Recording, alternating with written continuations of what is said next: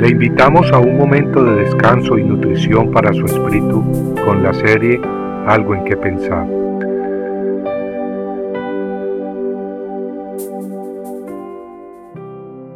Entonces el Señor abrió la boca de la asna, la cual dijo a Balaam, ¿Qué te he hecho yo que me has golpeado estas tres veces? Números 22-28 Las escrituras nos relatan el incidente en que Dios abrió la boca de la asna que montaba Balaam. Balaam estaba siendo persuadido por el rey de los moabitas para maldecir a Israel. Cuando el rey de los moabitas intentó contratar a Balaam la primera vez, éste rehusó ir de acuerdo a la palabra de Dios. Pero el rey de los moabitas insistió en persuadir a Balaam. En su segundo intento, el rey de los moabitas logró hacer que Balaam probara a Dios. Y Dios permitió que Balaam fuera, pero le prohibió que maldijera a Israel. En números 22 leemos que Balaam se levantó muy de mañana, aparejó su asna y se fue con los jefes de Moab. Dios, sin embargo, se enojó contra Balaam, pues su corazón estaba en el mundo amaba al mundo más que a Dios y su justicia.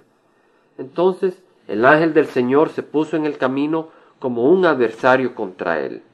Y Balaam iba montado sobre su asna, cuando el asna vio al ángel del Señor de pie en el camino, con la espada desenvainada en la mano. El asna se salió del camino y se fue por medio del campo, pero Balaam golpeó el asna para hacerla volver al camino. Entonces el ángel del Señor se puso en una senda estrecha de los viñedos, con una pared a un lado y otra pared al otro lado. Al ver el asna al ángel del Señor, se pegó contra la pared y presionó el pie de Balaam contra la pared. Entonces él la golpeó otra vez. Y el ángel del Señor se fue más lejos y se puso en un sitio estrecho, donde no había manera de volverse ni a la derecha ni a la izquierda. Y viendo el asna al ángel del Señor, se echó debajo de Balaam. Y Balaam se enojó y golpeó el asna con su palo. Entonces el Señor abrió la boca del asna, la cual dijo a Balaam, ¿qué te he hecho yo que me has golpeado estas tres veces? Después de un pequeño intercambio de palabras, en números 22-31 leemos que entonces el Señor abrió los ojos de Balaam y él vio al ángel del Señor de pie en el camino con la espada desenvainada en su mano. E inclinándose, se postró rostro en tierra. Esta es la palabra de Dios, y a nosotros nos toca aceptarla o rechazarla. Algunos profesores y estudiantes de seminario y en día, al igual que muchas personas, escogen qué creer de la Biblia y qué rechazar. Unas partes las aceptan, mientras que otras las consideran como cuentos ilustrativos únicamente.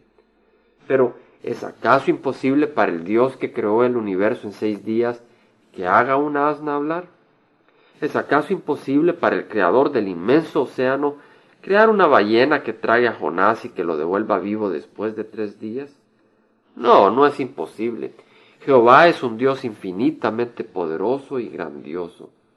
Pero ¿están nuestros ojos abiertos al poder y la maravilla de Dios o todavía se mantienen incrédulos y ciegos a ellas? ¿Creemos en la totalidad de la palabra de Dios o solo en aquello que, que nuestras mentes limitadas entienden. ¿Es acaso Dios tan pequeño y débil? Amigo, Dios no solo ha hecho una asna hablar y a una ballena cargar a Jonás por tres días, algo mucho más grandioso ha ocurrido. El Verbo se hizo hombre y habitó entre nosotros. Cristo sanó y todavía sana a los enfermos. Y más aún, el Hijo de Dios dio su vida en la cruz por nosotros, que somos pecadores, para que tuviéramos vida eterna. Y Cristo resucitó de entre los muertos y vive. ¿Crees esto? Compartiendo algo en qué pensar, estuvo con ustedes Jaime Simán. Si usted desea bajar esta meditación, lo puede hacer visitando la página web del Verbo para Latinoamérica en www.elvela.com.